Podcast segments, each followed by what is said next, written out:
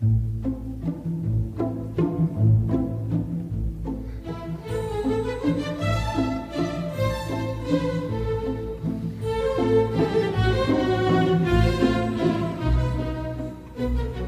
sexta edição do ciclo de concertos de Coimbra, vai à procura das pontes e dos reencontros, onde as margens estão muito perto e por vezes se juntam em Coimbra. É com este caminho que Tiago Nunes, o diretor artístico do ciclo, segue esta viagem pela música neste fim de semana em Coimbra, mas alargado ao resto do país.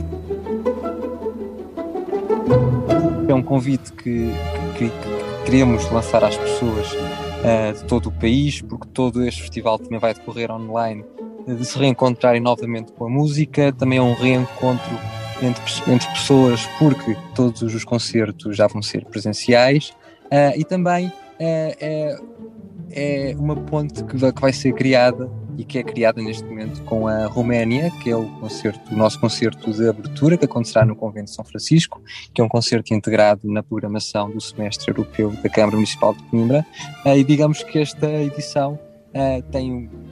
pela primeira vez uma das programas, uma, um dos programas mais ambiciosos de toda a história do ciclo Concertos de Coimbra. Temos duas orquestras, temos o Artur Pizarro, temos um, o Leonardo Dusdorf que é o, o discípulo da, da, nossa grande pianista portuguesa, Maria João Pires, uh, entre várias novidades que poderão também consultar no nosso site. A abertura está marcada para esta noite e, como ouvimos com a Roménia e a música romena como convidada, para esta edição, a sexta do ciclo de concertos de Coimbra, mas também com matéria-prima local. A orquestra eh, que irá tocar as obras uh, romenas é a Orquestra Clássica do Centro, que é a orquestra da, da cidade de Coimbra, e temos a particularidade de ter como maestro convidado e solista convidado